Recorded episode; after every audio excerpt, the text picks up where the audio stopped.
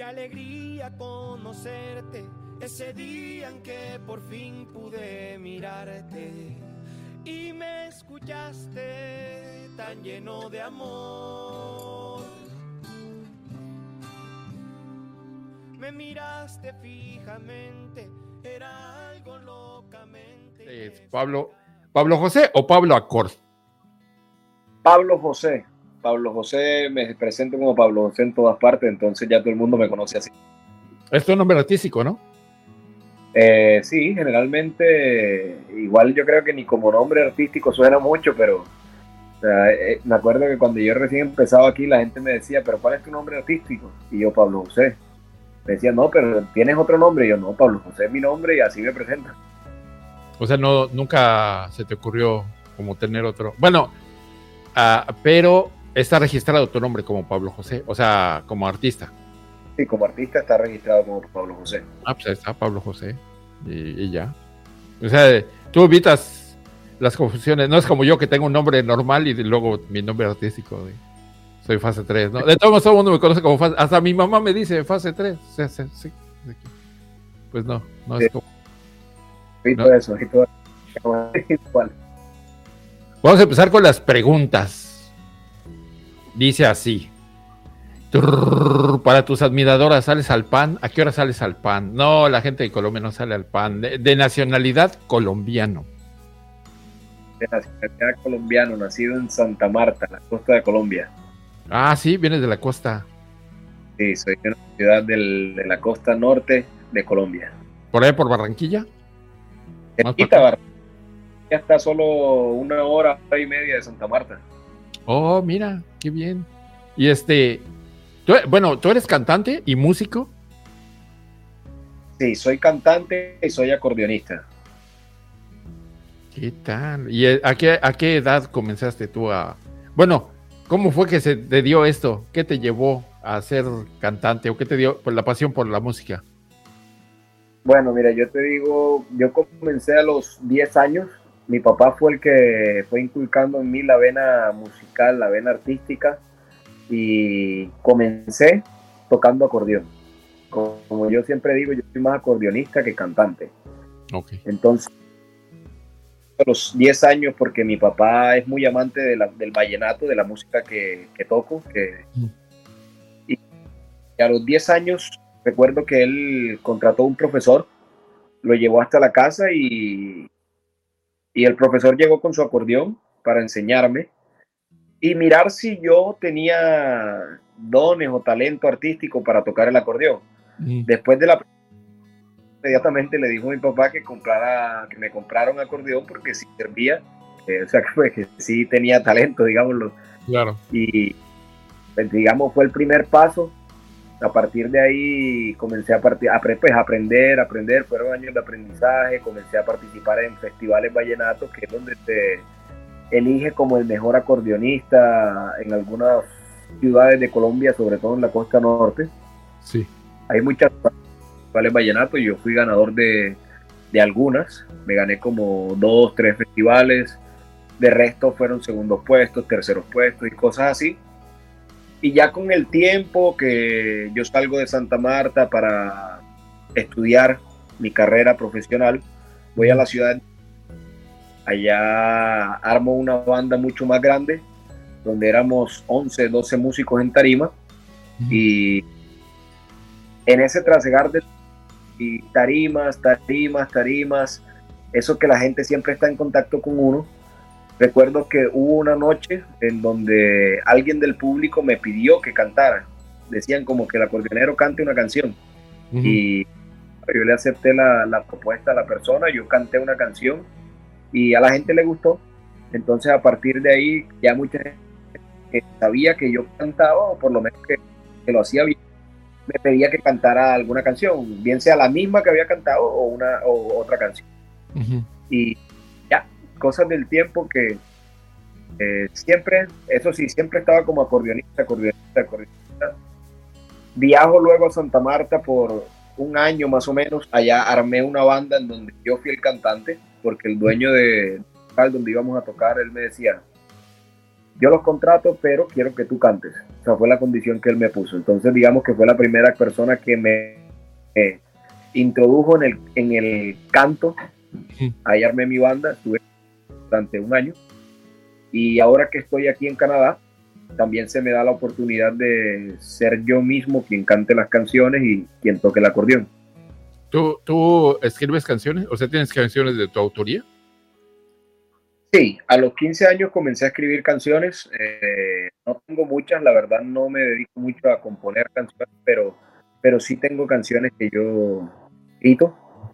Eh, y en Canadá he grabado dos canciones que yo escribí, una con un grupo llamado Mango Sound y otra la grabé con el proyecto de Vallenato que tengo con mi actual grupo, que es Vallenato en Canadá. Oh, ahorita me hiciste acordar de que cuando, cuando me dijiste eso de, que viene el profesor a ver si tienes talento, este, a mí alguna vez me, me interesé por la guitarra y lo mismo hicieron conmigo, ¿no? Viene un profesor para ver si tienes talento y le dijeron a mi papá, ¿sabes qué? Mételo de youtuber, este, que se vaya al TikTok, este no, y, todavía no existía el TikTok, así que tuve que estudiar una carrera normal, lo, siento. Eh, eh, este, ¿Cómo, cómo describirías usted cómo uh, la música que crea, o sea, cómo es, cómo es que creas esta, estas canciones? ¿Qué te inspira, pues, para crear las canciones que tienes ahora? Yo creo que, bueno, casi todas las canciones que yo he compuesto eh, son muy inspiradas en la mujer, sobre todo en la mujer. Eh, bien sea pues alguna relación en la que yo he estado o alguna de pronto si veo alguna mujer que me gustó, o, sea, una situación, pero, pero es bastante, nunca me había puesto a pensar en eso, ¿sabes? Pero, pero siempre, siempre hay mujeres involucradas, incluso la última canción que compuse, que la que grabé aquí en Canadá, es una canción dedicada a mi hija, igual sea lo que sea, una mujer, o sea, influye mucho cuando estoy escribiendo. Claro, bendigas mujeres, sí, así son. Ah, que nos inspiran. Este, fíjate que yo he estado siguiendo tus pasos, yo, yo he estado viendo lugares. Eh, yo voy a dejar un link aquí para de tus redes para que vean dónde te presentas y todo. De hecho, en la radio, en la estación este, Frecuencia 51 Radio, que es la estación donde eh, va a estar esta entrevista, y en mi canal de YouTube. Pero eh, a veces pongo los, los lugares donde vas a estar, de Lola Lolita. Uh, saliste, estuviste en Gran B, me parece. Ah. Ayer, ayer estuve tocando en Granby, eh, después de ahí fui a Montreal porque íbamos a tocar, tuve la oportunidad de subir a tarima con, estaba tocando con los Inquietos del Vallenato, que es un grupo muy reconocido de Colombia. y, y ya el próximo fin de semana vamos nuevamente a Granby, un evento que está organizando Ticket 365, creo que es la empresa que organiza ese evento. ¿También estuviste creo que en Toronto? Y hemos estado en Toronto, en London, Granby, casi todos los pueblos de aquí de Quebec también. Yo he estado más o menos siguiendo tu trayectoria, bueno, las, presentaciones y las hemos estado publicando en la, en la radio. Este, y vamos a seguirlo haciendo. Voy a dejar un link para que te sigan las redes sociales por aquí abajo. Es, pero yo he visto lo que haces. Pero supongamos, bueno, si tú abres un evento o tú cierras un evento, generalmente es, tú eres el principal, o sea, generalmente yo lo que veo es que ustedes son el grupo que toca, no abren o le cierran a un, a un grupo. Pero suponiendo que tú les, le fueras a abrir a, a un grupo grande, que tú admiraras, ¿a cuál sería? Es la, en Colombia yo admiro muchísimo, digamos, crecí con la música de Silvestre Dangón. No sé si tú lo has escuchado, el que canta, bueno, canciones muy famosas que de pronto escuché, escuchan en otros países. Materialista, interesada, lo tuyo es rumba, dinero y fama. Tiene muchas canciones que ha combinado mucho incluso con reggaetón. Esa es una de ellas, con Nicky Jan. Y pues, de los artistas, es el artista que más admiro y y siempre, siempre, siempre, desde que comenzó su trayectoria, lo he seguido mucho. Seguro que esa canción que, que ahorita tarareaste se la escribió, la escribió pensando en mi ex, pero bueno, saludos a mi ex también. Este, tengo una pregunta muy interesante. A, veces yo le pido a, mis amigos, tengo, estoy en un grupo de, de, youtubers que nos apoyamos en los proyectos que hacemos, se llama Los Terapeutas. Saludos a mis amigos los terapeutas. Este, generalmente nos dedicamos al misterio y cosas así, ¿no? Eh, y a veces, a veces a otras, a otras cosas, pero uh, a través de los, de, la, de los grupos que tenemos con ellos, le pedimos a la gente que nos envíe sus preguntas. Y me eh, alguien me hizo una pregunta muy interesante para nuestro invitado y es, ¿cantas en la ducha? Claro que sí, todo el tiempo. ¿Qué canta? Dice, ¿y qué canta? ¿Canta en la ducha? ¿Qué canta? ¿Qué, qué, qué cantas? Yo te digo, yo creo que todos los cantantes nacen en la ducha porque eso, por la acústica, por todo, uno se siente hasta mejor cuando... Sí. Ahí, ahí es donde dice que no cante. Bueno, allá, allá hasta el que canta feo, canta, se oye bonito.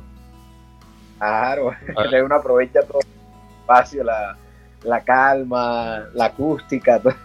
Claro. ¿Y qué, qué, tipo de canciones cantas en la ducha? ¿No te gusta, el, bueno, supongo que no cantas rock, ni pop, ni eso? Nunca te interesas género.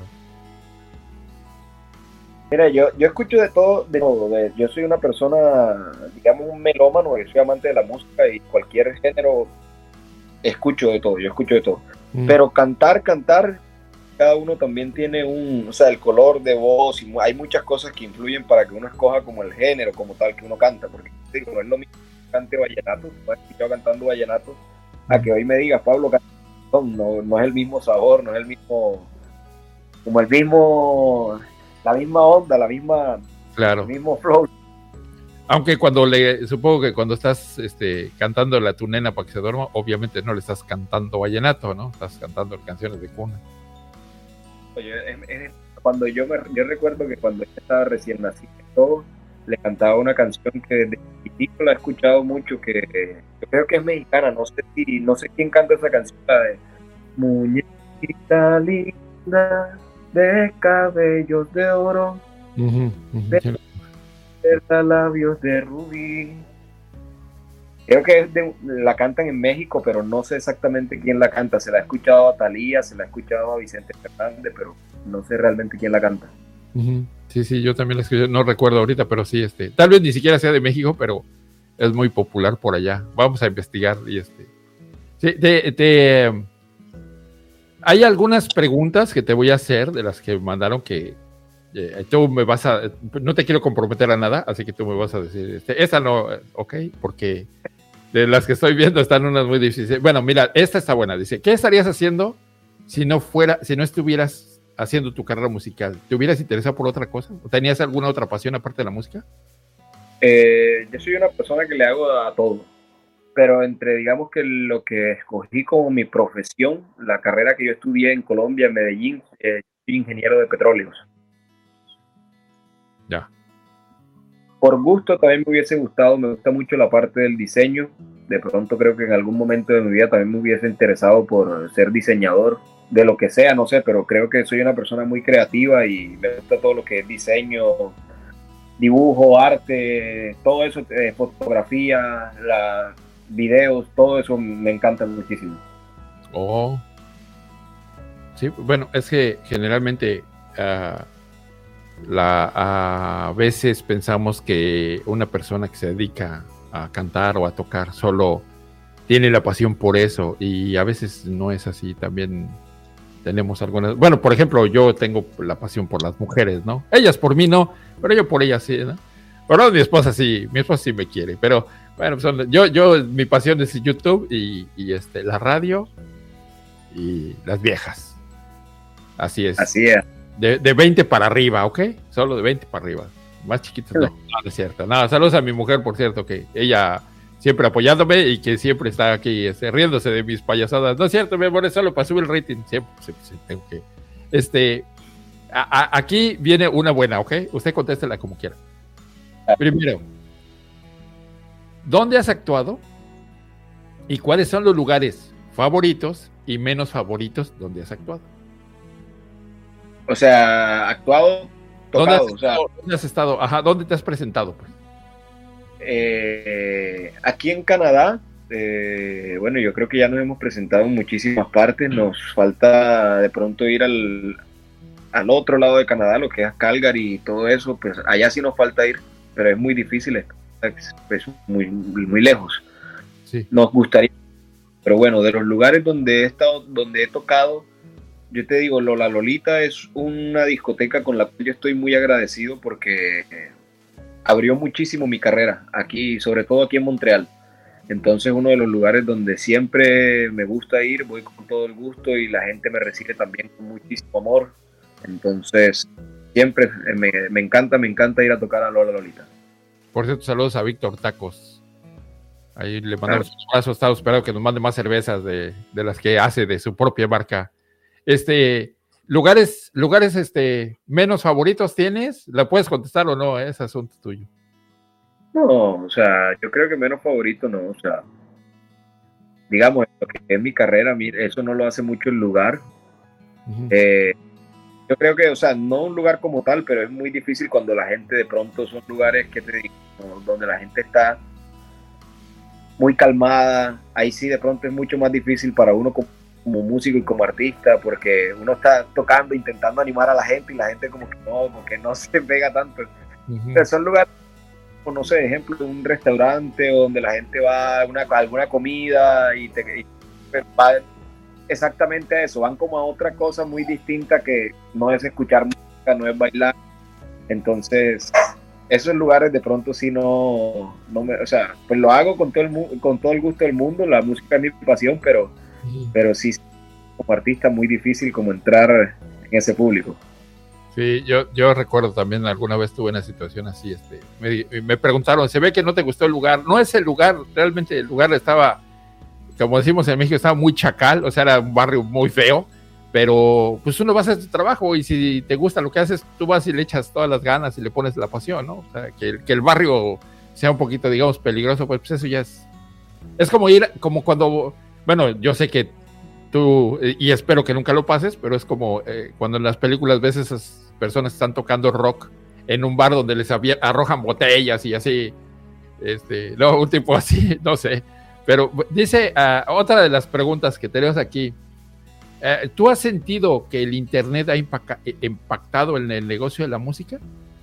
Sí, bastante, claro.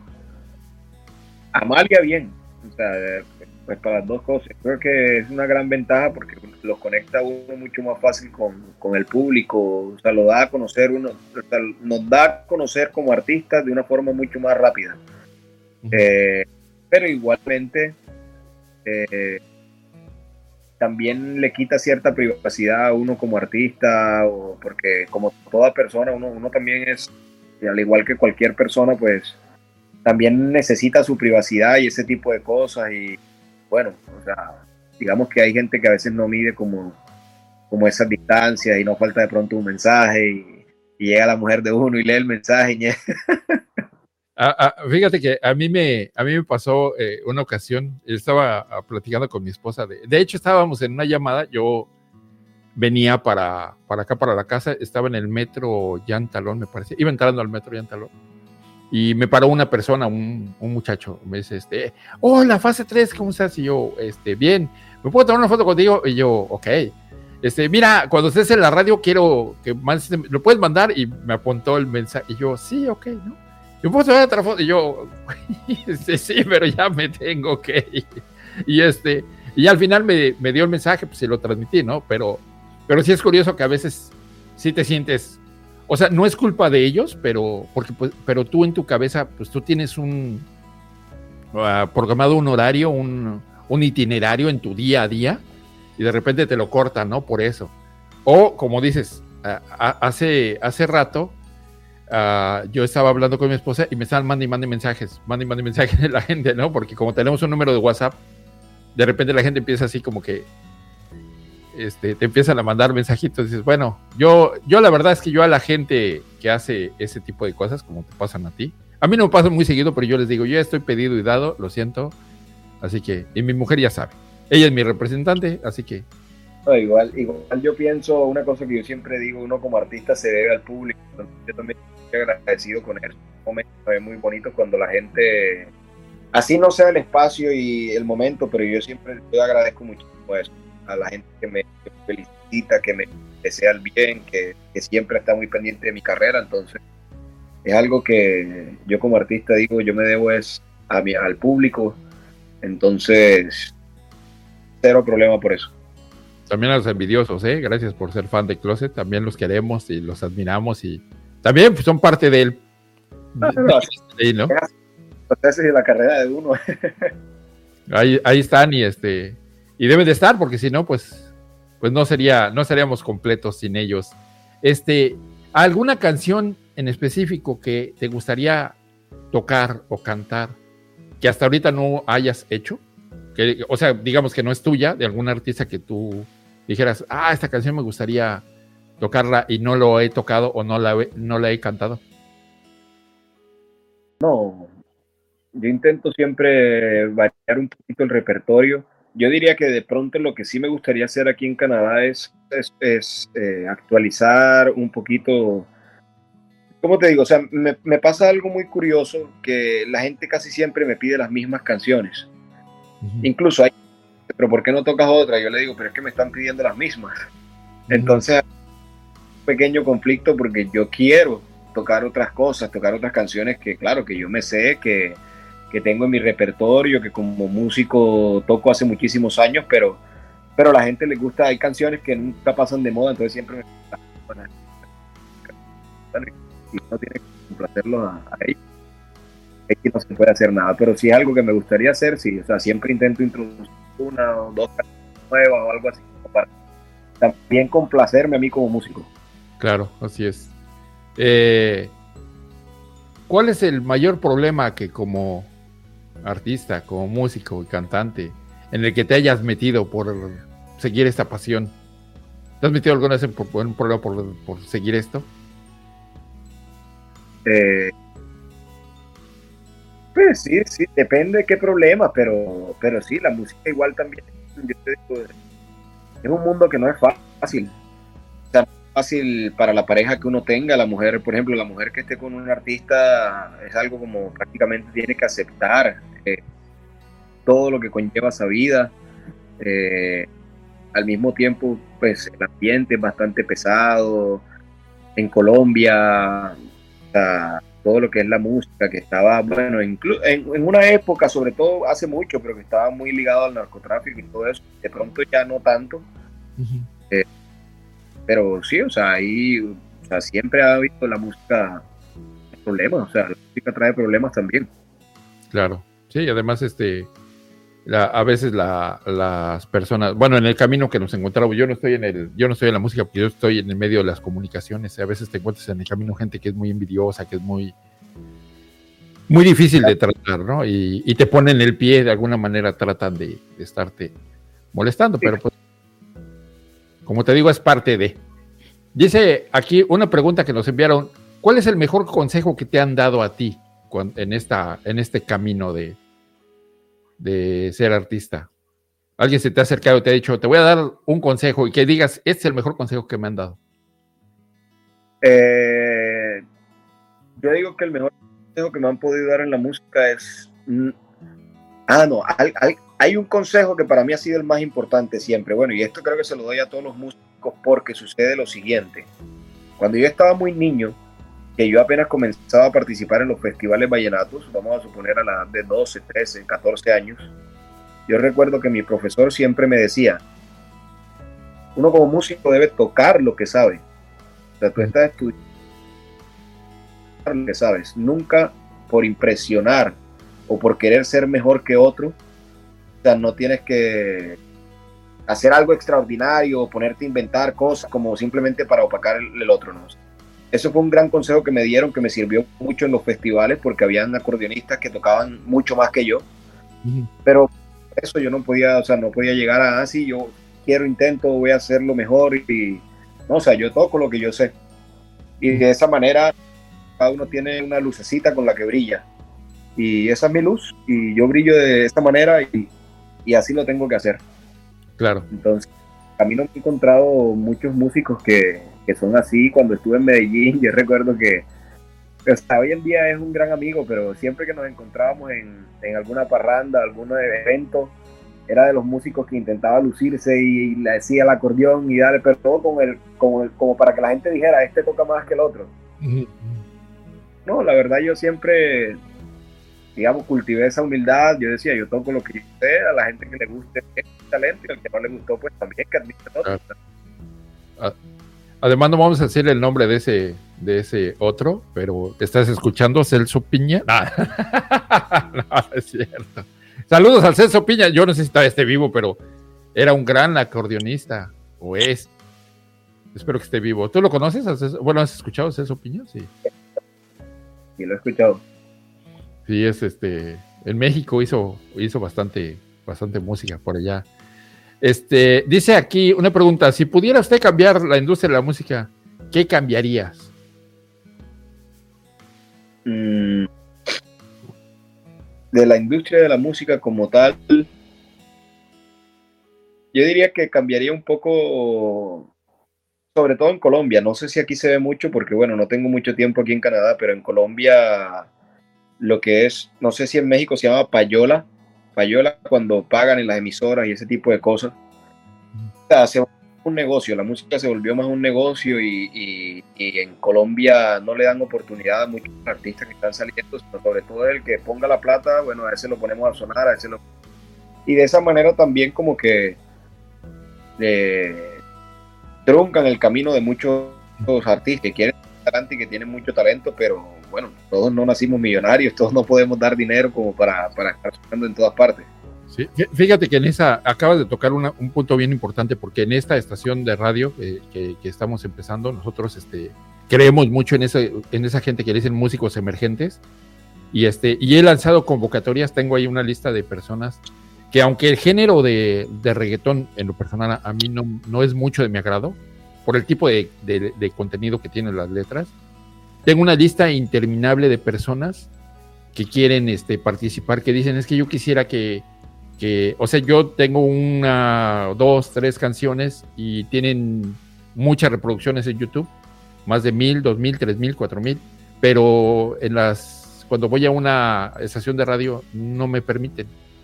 ¿Por qué? Porque te cobran. No voy a decir el nombre de una estación de radio por aquí en Montreal, pero hay una donde a una persona le dijeron, tienes que dar tanto. Así, tienes que, tienes que pagar por sonar. Y si bien es cierto que las estaciones de radio pues igual son un negocio, pero creo que deberían de tener un espacio para este tipo de, contenido, ¿no? De estos músicos o estos cantantes emergentes. exacto, es como todo, yo creo que todos los artistas que quieran sonar y quisieran sonar la radio, y la radio como un medio para llegar a la gente,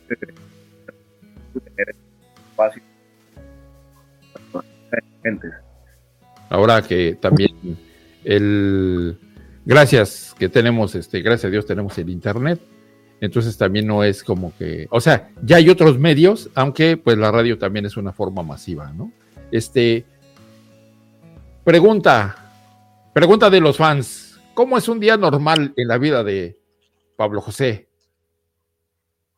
Eh, normal, yo, yo creo que como toda persona, igual yo tengo mi trabajo de lunes a viernes, eh, igual soy, ¿qué? Soy migrante y a todos los que migramos a otro país nos toca duro al comienzo o toda la vida, igual no es fácil. Entonces tengo mi trabajo de lunes a viernes, eh, tengo mi familia, tengo mi hija, la cual cada vez que salgo del trabajo, llevarla a la guardería, irla a buscar, estar pendiente de ellos. Y de resto también alternarlo con la música porque la música también me quita bastante tiempo, o sea, todo lo que es eh, no sé, una entrevista, prueba de sonido, eh, que si toca igual es mi empresa y tengo que estar pendiente de si hay que hacer alguna inversión, si hay que ir aquí, si hay que comprar esto, lo uno, lo otro, entonces igual también requiere de muchísimo tiempo. Cierto, sí, sí. En eso me la paso. El, el, eh, el, cuando uno es inmigrante y va este, comenzando y es, es difícil dejar tu trabajo para trabajo regular, ¿no? Para dedicarse lleno a lo que uno le gusta y después combinarlo, porque yo sé, por ejemplo, tú sales Si a ti te dicen, vas vamos a tocar viernes, sábado y domingo en un lugar y después tienes que regresar y, y al otro día tienes que ir a trabajar y hacer una vida normal como todos lo hacemos. Claro, no, es súper difícil. Y mira, yo te digo, por ejemplo, lo que me toca a mí los fines de semana tampoco es que sea fácil, porque yo tengo una niña, una, mi hija es pequeña, tiene un año y cuatro meses, y precisamente los sábados y los domingos la tenemos escrita en clases de natación y de gimnasia. Entonces yo a veces a las 3, 4 de la mañana de haber tocado y la clase es a las 8 de la mañana, o sea, me toca, duermo una, dos horas, me levanto y voy con a la gimnasia, luego vuelvo a la, y de pronto ahí descansar un rato, pero, pero así son así. A mí, a, mí me, a mí me toca igual. Y yo, mira, veme como a mis 25 años, ve cómo me veo ya desbregado. Así que cuídate porque está canela. este, como tú sabes, tenemos eh, dentro, de, dentro de, del contenido que hacemos, hacemos contenido de misterio. Entonces, a veces algunas preguntas que, que nos mandan, pues son, tienen que ver con el tema, ¿no? Y hay una muy interesante que, que quisiera compartirte en tus canciones. ¿Hay algún significado oculto en alguna de tus canciones? No, no. Ninguno, no, no, no dice tú debes obedecer, tú serás castigado o algo así, ¿no? De, de, ese tipo de mensajes subliminales todavía no. No, no, pone, al revés la música y dice, este, compre mi disco, compre mi disco, ¿no? No, nada de eso. Para nada. Tú uh, tienes, este, uh, si tienes ese tiempo? Esa es una pregunta. Yo, yo sí sé la respuesta, pero mejor, qué mejor que tú. Para dar, tú sí le das tiempo a tus fans, a tus, a la gente que te sigue en las redes, a la gente que, te escucha, que cuando vas, eh, te presentas a algún lado, que la gente se te acerca, que la foto, que el esto, que, que le invita una botella, joven, ve que siéntese aquí. O sea, tú sí le das ese tiempo a los fans. Sí, claro, Claro que sí, o sea, como te digo, para mí ellos son lo más importante y cada vez que puedo, cada vez que encuentro en la calle, que me llaman, que me escriben, yo intento eh, ser recíproco con ese cariño también. Entonces, siempre estoy pendiente si me escriben, intento responder, si estoy en la calle, quieren tomar una foto. Incluso en el evento en el que estábamos anoche, también mucha gente conocida y, ahí siempre estoy para ellos. O sea, si me llaman, si quieren, si quieren parte un tiempo con él. Ahí. ¿Qué es lo mejor y lo peor de ser artista en Canadá? Eh, lo mejor yo creo que que veo aquí una gran plataforma, o sea, no tienes, no hay tanto, como te digo, no hay tantas barreras para hacer lo que a uno le gusta como artista en el sentido, por ejemplo, lo que te decía ahorita, en Colombia hay bastante eh, la radio, lo que es la payola, lo que todo ese tipo de cosas, no, es lo mismo. Mientras aquí de pronto la competencia no es tanta, eh, la gente igual, digamos, extraña muchísimo la música a nosotros, entonces hacer música vallenato aquí, la gente adora mucho, lo aprecia muchísimo, se cobra muchísimo más valor que lo que es hacer música en Colombia es algo que por aquí. Y lo peor, no sé, yo creo que de pronto tener que, en el caso del vallenato, adaptarme un poquito si quiero conquistar ese el público quebeco como tal, adaptar la letra será cantar algo en inglés o francés, atreverme, en algún momento tengo que hacerlo, vamos a ver. Yo sé, yo sé. De, hecho, ah, pensé mucho lo que dijiste. ¿Alguna vez eh, fui con unos amigos a un karaoke. Yo, la verdad, este, no canto ni en la ducha. Este, si usted tiene en su edificio plaga de cucarachas o ratones, llámeme y seguro que yo con una cantada se van sus plagas. Este, si canto, canto mal, ¿no? No tengo, no, no, nunca he sido bueno para la cantada. Pero fuimos a un karaoke y un amigo, vente, vamos a cantar una canción en español, no sé, de los héroes del silencio o de los hombres G, no sé. Este, estamos hablando de gente de mi generación, en un bar quebeco obviamente los que que estaban animadísimos, ¿eh? Súper animados. Ni nos voltearon a ver. que sé que están cantando estos tipos. Son cosas, son cosas que le pasa a uno por acá. Que había alguien me, me, creo que fue hasta un día de semana, no recuerdo. que me llamaron, me dijeron, Pablo, necesito que vengas a darle una serenata a mi novia, que estoy en un bar por acá, creo que estaba en Laval. Yo le dije, bueno, listo, espérame, yo llego en media hora, una hora. Fui al bar y vamos a suponer que la pareja, bueno, estaba con un grupo de amigos. Era un bar, primero de todo era un bar quebeco, pero ellos estaban ahí, era un grupo de amigos latinos, no, no recuerdo si todos eran colombianos o qué. Yo llegué, estaba cerca de la mesa de ellos y pues toqué algunas canciones, pero el bar tenía una tarima. Entonces, en algún momento ellos le dijeron al dueño del bar, ven, ¿por qué no le permites que vaya y toque en la tarima? Y el dueño como, bueno, listo, abrámosle los micrófonos y que cante.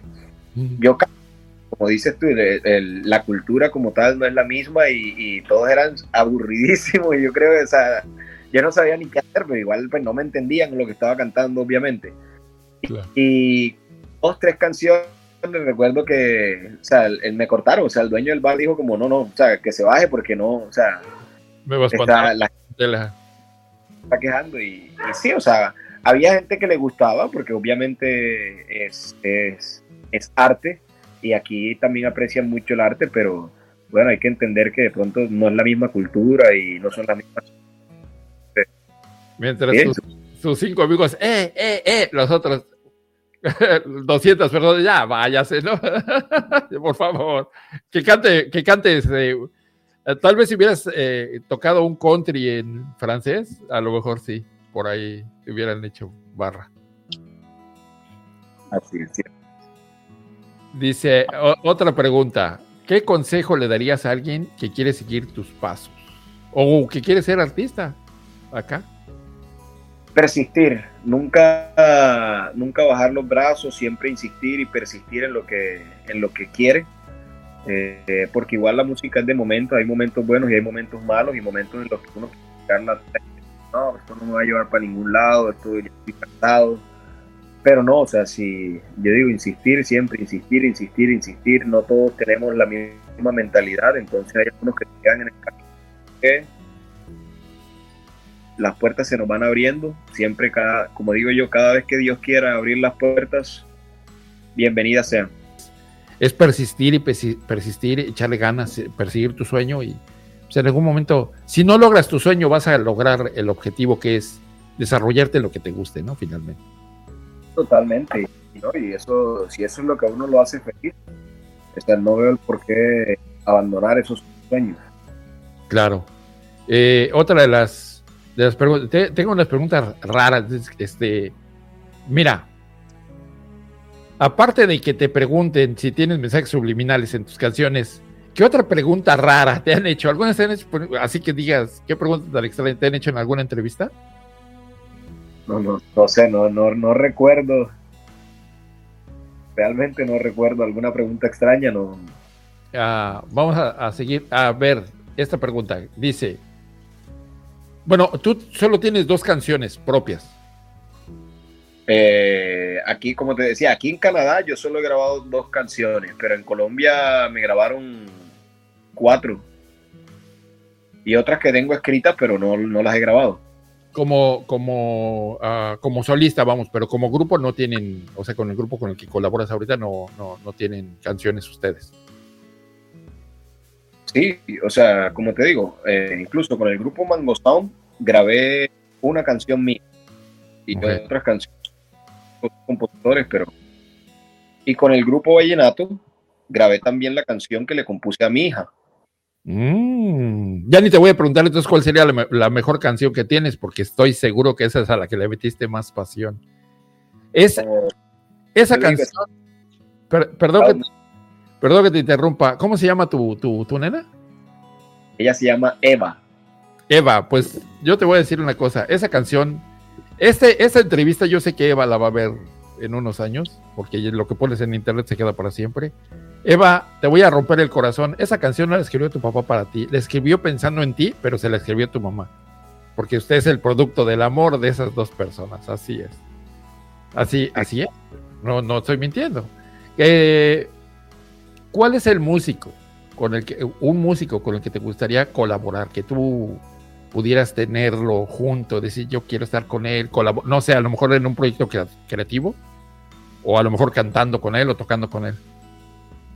Como te decía, yo admiro mucho la música de Silvestre Dangón y, siempre, siempre, eh, incluso una vez tuve la oportunidad de alternar en tarima, de tocar junto a él, eh, solo, solo una vez eh, pude montarme y tocar el acordeón con él, pero es un artista con el que obviamente siempre me encantaría colaborar y estar en todos sus proyectos. ¿Tú te pones nervioso cuando te da ansiedad cuando antes de las presentaciones?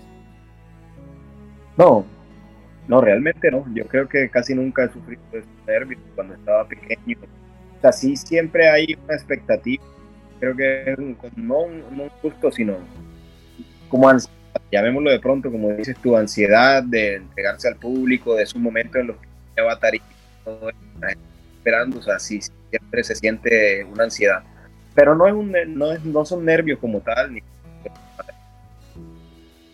Porque a diferencia de los que somos conductores o la gente que estamos en un micrófono solamente que no cantamos ni tocamos, a diferencia, nosotros no tenemos que hacer que el ánimo de la gente se levante, nosotros solo tenemos que presentar a, los que van a hacer. Nosotros hacemos un poquito nada más, que no baje el hype de la gente, ¿no? Pero este, realmente nosotros no hacemos mucho, es el, el artista el que tiene, la mirada está sobre de ustedes y ustedes sí a veces yo sí he visto, yo, a mí me tocó una vez una persona que decía, iba a tocar la guitarra y decía, estoy bien nervioso. Y yo, pero ¿por qué si esto te dedicas? Dice, porque puede ser que la gente no, no responda como yo tengo la expectativa de que van a responder. Y eso, pues sí, también es muy común en este, en este tipo de, de mundo en el que nos movemos, principalmente tú, ¿no? Sí, yo conozco muchos artistas que antes de subir al escenario y todo se ponen nerviosos.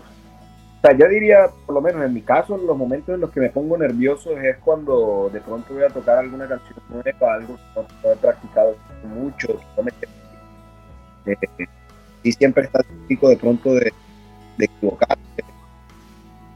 Uno no quiere que... Pero de resto no. Siento que solo muy bien ansiedad.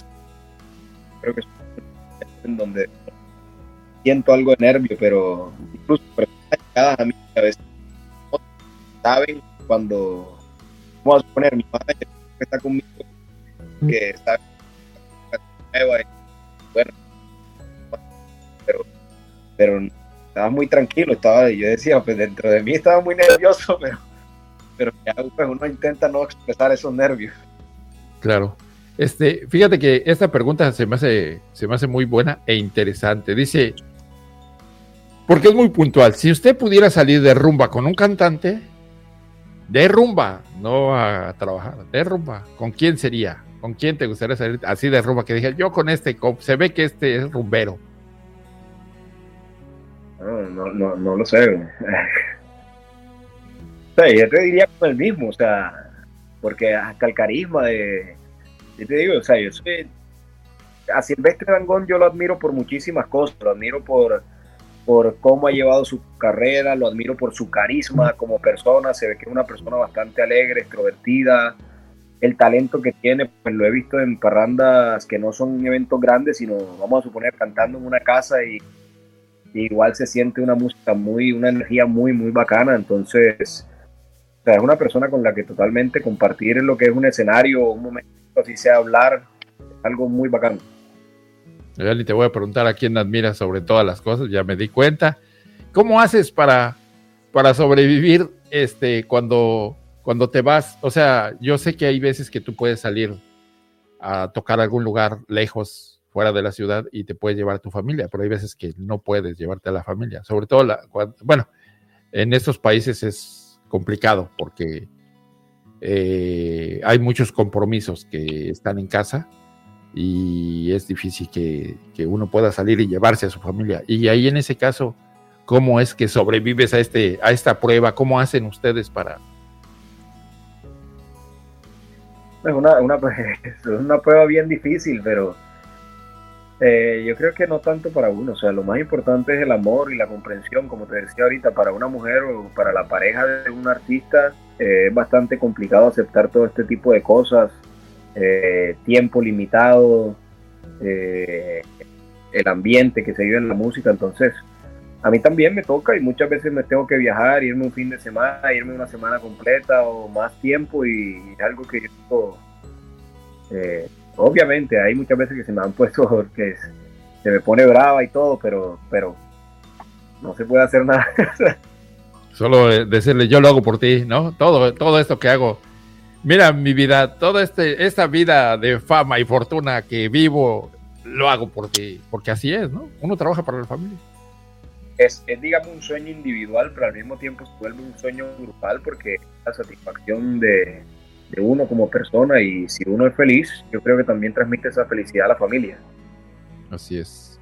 Eh, eh, otra pregunta que tengo aquí es, si solo tocas el acordeón, no sabes ningún otro instrumento, solo es especialista en acordeón. Sí, mi especialidad, el instrumento, mi instrumento es el acordeón. Eh, tengo idea de algunos otros, pero, pero no, realmente estoy bueno. Bueno, de otro músico toca, otra cosa y pues no, o sea, me defiendo, algo, pues algo hago, pero, pero no, realmente no. Estoy del acordeón. O sea, como yo cuando me preguntan, ahí tengo mi, mi, mi, bajo guitarra, toca, sí, lo toco así nada más, ¿no? Pero nada más, es mi único talento. Pero no. Sí, sí, este, Ah, dices, dice aquí, ¿cómo manejas un error durante una actuación en el escenario? ¿Qué haces si se te olvida la letra de una canción? O, o bueno, no sé, este, imagínate que se te olvida cómo va la canción. Eso va, eh, bueno, eso requiere bastante, yo creo, bastante experiencia o, o la misma personalidad del artista como tal. En el acordeón es muy fácil tapar esos errores porque bueno, ya tengo la habilidad de improvisar o de si no me acuerdo cómo va una canción, pues hago alguna otra cosa y todo eso. En la letra, como te decía, yo empecé a cantar ya mucho tiempo después, o sea, no soy experto, no soy un cantante experto, pero obviamente sí me ha tocado aprender a disimular ese tipo de errores, porque bueno, hay falla en el canto, en la afinación, eh, ya digo, hay ah, claro, en alguna ocasión me he equivocado y de pronto hay gente que se ha burlado de mí, eh, pero nada, pues yo digo, son cosas que pasan y todos somos seres humanos. Mm, mm, yo creo que todos los cantantes se han equivocado, todos se han, se les ha olvidado la letra. Eh, entonces, no, es algo normal. Yo digo que eso va en el proceso y obviamente siempre hay que intentar mejorar y que esos errores no sucedan, pero si suceden, pues tomarlo con mucha naturalidad. Pues claro inventarte. Eh, hubo, yo recuerdo que hubo un cantante en México que eh, lo invitaron a cantar no sé qué canción y la empezó cantando y terminó cantando una de él. O sea, al final, como se le olvidó, como que la fue cambiando. La no sé cómo hizo, pero, pero lo hizo muy bien y, al final terminó cantando una canción de él. Y, tan así fue que la gente no se dio, bueno, el que estaba conduciendo el programa no se dio cuenta hasta, hasta un poquito después que, ah, espera, espera, espera, tú estás cantando una canción tuya pues sí, porque la otra no me la sé, ¿no? Pues, tiene, son gajes del oficio y mañas que se van aprendiendo a lo largo de la carrera, ¿no? Tengo que cantar a la gente, entonces digamos que ahí ante la gente. que se, les olvida a ellos, que se equivoquen ellos, sí, ese es mejor. Sí, bueno, vamos a terminar esta entrevista, estuvo súper interesante. Para, para los que ustedes no saben, yo eh, me precio de presumir a mis amigos, y Pablo José es uno de mis amigos, ya tengo muchos años de conocernos. Este, yo lo conocí en un concierto, me acuerdo, en Las Vegas. No, hombre, luego les contaré esa historia, cómo lo conocí. Este, en un, en un concierto, y la verdad, bueno, yo, la, música que tú tocas, a mí me gusta. Eh, como yo siempre lo he expresado, soy fan del rock, pero yo también escucho de todo, hasta la gatita que le gusta el mambo escucho. Este, entonces también escucho vallenato, obviamente mi esposa es colombiana, así que pues obviamente tengo que escuchar vallenato. Y la música que, tú tocas, este, la escuchamos, lo vamos a estar poniendo en la radio, vamos a estar poniendo tus canciones, aquí vamos a dejar también un link para que vayan a tu canal, tienes su canal YouTube, donde pones canciones de... Eh, un vallenato en Canadá, que es el nombre de mi grupo aquí en, en Canadá y, de, y también de tus redes sociales. Y obviamente, como siempre terminamos haciendo una pregunta que tiene que ver con el misterio, el terror. La gente que trabaja en la música tiene que llegar antes al lugar para revisar el, el sound check que le dicen, ¿no? Hacer el chequeo, ver las conexiones y, y este. ¿Alguna vez te ha tocado ver algún evento paranormal en algún lugar que hayas llegado y esté el lugar cerrado, que todavía no haya gente y que digas, güey, un fantasma, ¿no? No digamos una bruja, porque esas ya borrachas ya las ves en todos lados, ¿no? Ya, ya, ya, después de dos horas de tocar ya ves brujas, pero antes... pero antes, así que digas, ay, o que alguno de tus compañeros diga, oye, fíjate que por allá en ese pasillo no te ves porque espantan. No, no, gracias a Dios eso nunca me ha pasado. O sea, si hay lugares que, bueno, o sea, yo digo, esos sitios, lo que son, por ejemplo, las discotecas y todo eso, sí soy de los que cree que esos lugares encierran mucha energía, eh, incluso cuando están vacíos, que a uno le toca ir a, hacer pruebas de sonido, o sea, apenas están prendiendo luces del lugar como tal. Sí se siente, se siente bastante como una energía pesada, uno no sabe, pues bueno o malo, no, la verdad no tengo ni idea, pero sí, siempre se siente algo raro. Lúgubre, digamos, ¿no? Sí, exacto, pero yo digo que también, o sea, tanta energía de la gente mala, buena en la noche, tanta gente concentrada en un sitio, la música, el ruido, todo eso, pues yo creo que queda encerrado, pues. Sí, algo se ha de quedar. Sí, fíjate que yo uh, a veces me jacto también de decir que yo soy muy incrédulo, incrédulo en muchas cosas, pero sí este, he notado, bueno, yo hace muchos años que estuve involucrado en el medio eh, del espectáculo, en eventos en México. Cuando llegábamos a un lugar, eh, a un lugar donde se iba a hacer algún evento, sí notabas esa vibra, ¿no? se siente el ambiente raro, no digamos pesado, ¿no? Porque pues ya, ya es como tú lo tomes, ¿no? Finalmente todo eso se borra cuando ya estás en el evento, cuando ya estás tú en el show, pues todo eso se, te olvida, al final, al final se te olvida, pero pues te digo, sí hay, yo he escuchado historias de gente que me dice, no, sí, yo en algún lugar donde estuve, este, por ejemplo, había, hubo un caso de una persona que dice que, bueno, me contaba, ¿no? Que estaba cantando y al final estaba viendo a su novia, este, cómo estaba cantando la canción con toda la gente, ¿no? Pero resulta que su novia tenía no sé cuánto tiempo de fallecida. No sé si tiene que ver con el ambiente que se generó, no sé si tiene que ver con que a lo mejor era una muchacha que se parecía, porque puede ser, ¿no? Hay muchas coincidencias. Pero él se cortaba las venas por, o sea, él decía, eh, yo juro y perjuro que esa era mi novia este, fallecida, quién sabe, ¿no? Esperemos que a ti nunca se te aparezca ahí un fantasma. Todo eso, el ambiente, la canción, lo que, estaba cantando, no sé. Pero bueno, pues mi hermano, yo te quiero agradecer el que me hayas permitido eh, el, venir acá. Esto lo tuvimos que hacer a distancia por motivos de tiempo y de actividades de los dos, pero este, ahí lo vamos a, lo vamos a estar poniendo en YouTube. Yo de verdad te agradezco mucho siempre el tiempo que tienes las atenciones para este mendigo de mí. Y este, y esperemos próximamente tenerte en vivo en algún evento. Quiero, este, yo voy a estar siguiendo, como, como le digo a la gente, voy a estar siguiendo este, tu, carrera, la sigo desde siempre, en los lugares donde te presentes y en algún momento te vamos a hacer una entrevista en vivo. Por ahí te vamos a ir a grabar y te vamos a hacer una entrevista en vivo en alguno de los eventos donde te presentes. Este, ya estoy hablando con algunos de mis compañeros para ir a, verte y ir a, echar baile. Yo la verdad no sé bailar, pero... Estás cordialmente, cordialmente invitado con tu esposa y todos los amigos que quieras ir y, siempre se pasa un rato agradable para distraerse y, hacer otra cosa, salir de la rutina. Ya me caíste mal con, con tu esposa, ¿ya ves? ¿Y es mi amigo? no, no es cierto, gracias, sí. Este, ella ella va, a estar ya por aquí este, pronto, por acá, por Montreal, ahorita está fuera del, país, pero este sí, te digo, vamos a, vamos a dar por allá. Ah, ah, antes que nada, te digo con mi amigo Eric, este, vamos a pasar en algún momento Ah, creo que de hecho íbamos a estar, íbamos a ir este sábado, pero yo no pude porque tuve una, reunión de trabajo. Este, eh, pero creo que es el otro sábado, no me acuerdo. Bueno, pero por ahí vamos a estar, en te vamos a caer de sorpresa por ahí, te digo, te vamos a hacer una entrevista en vivo este Eric y yo. Y posteriormente, pues obviamente, pues sí, voy a, voy a pasar ahí con mi esposa para saludarte y este, conocer a Eva, conocer a tu esposa, saludarlos y este, y tal vez no sé, tal vez si un día hagamos un video diciendo un día en la vida de y vayamos a ver todo lo que haces. Bueno, siempre las puertas abiertas. Sabes que el cariño, igual la amistad, de siempre agradecido por todo el apoyo también que me has brindado. Así que siempre aquí voy a estar para ti y. Muchas gracias. Quiera, aquí estamos.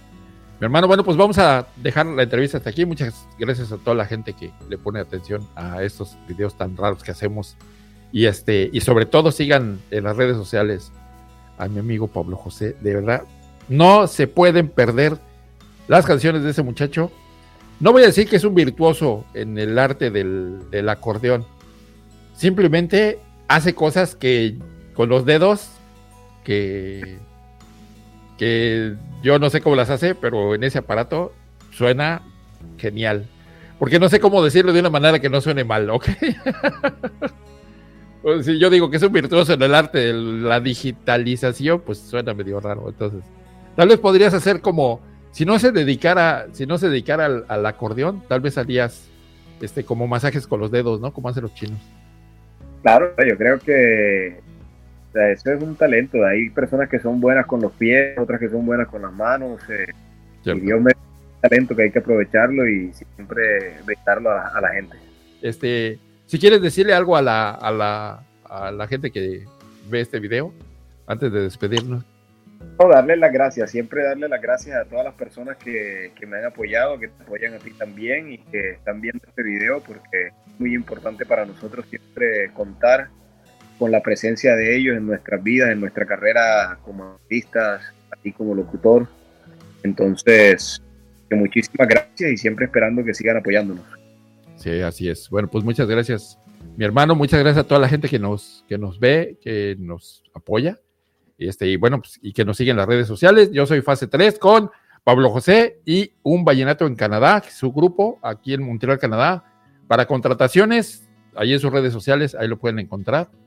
Este, también lo pueden contratar para fuera del país, ¿eh? Puede salir del país, claro que sí. Ahí, este, pues ahí en las Islas Caimán, por ahí, Hawái, no sé, algo, si quieren, ¿no? Ahí si se animan, este, estamos a su disposición. Y me pueden llevar a mí para que yo anime el evento. o, puedo, o, me pueden invitar a mí para que yo invite a alguien más que anime el evento. Si quieren, hay una muchacha, pues, eh, no puedo. Está Julie Pirola, este, que representante de, Canadá. Está Tefa y está Silvia. Hay mucha gente talentosa por acá que hace Gaby, mi amiga Gaby. Saludos a mi amiga Gaby, este, ex compañera de la radio. Eh, hay mucha gente talentosa por aquí y estamos este, pues esperando que alguien nos eche una llamadita. Véngase para acá, ¿no? Véngase a la playa, véngase a Cancún unos días. Muchas gracias a todos. Yo soy Fase 3 con Pablo José. Nos vemos a la siguiente. Bye.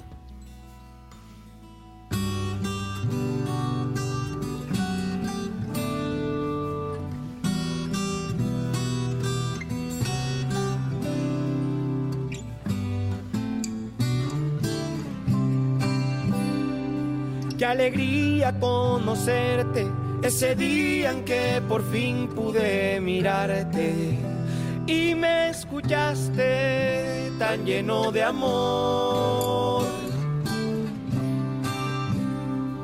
Me miraste fijamente, era algo locamente inexplicable. Lo que sentí yo, lo que sentí yo una ventana fue testigo del momento en el que a Dios yo buscaba y daba gracias todo el tiempo, sin entender por qué esa mujer me había dado tanto y aún no sé si lo merezco. Y tú serás mi amor eterno para toda la vida, aunque después nos separemos y te llevarás buenos momentos, las suaves caricias, los abrazos, los te quiero. Y escucharás la canción que un día pensando en tus ojos yo escribí con sentimiento. Y no entenderás lo que yo sentía al cerrar mis ojos y sentir sobre mi pecho tu vida en mi vida, vida de mi vida, hija de mi vida. Te esperé por tanto tiempo, el momento era perfecto y lo sabía. Qué suerte la mía, mi mundo cambió. Fuiste tú con tu inocencia, enseguida yo sentí la diferencia. Con tu presencia mi vida cambió. No sé si tú, si tu mamá, no sé si yo, pero no habrá quien se lo diga el corazón. Por ti seré mejor que ayer, mejor que mañana y de lo que he podido ser. Y tú serás mi amor eterno para toda la vida, aunque después nos separemos y te llevarás los buenos momentos, las suaves caricias, los abrazos, los te quiero y escucharás canción que un día, pensando en tus ojos, yo escribí con sentimiento y no entenderás lo que yo sentía al cerrar mis ojos y sentir sobre mi pecho tu vida en mi vida, vida de mi vida, amor de mi vida.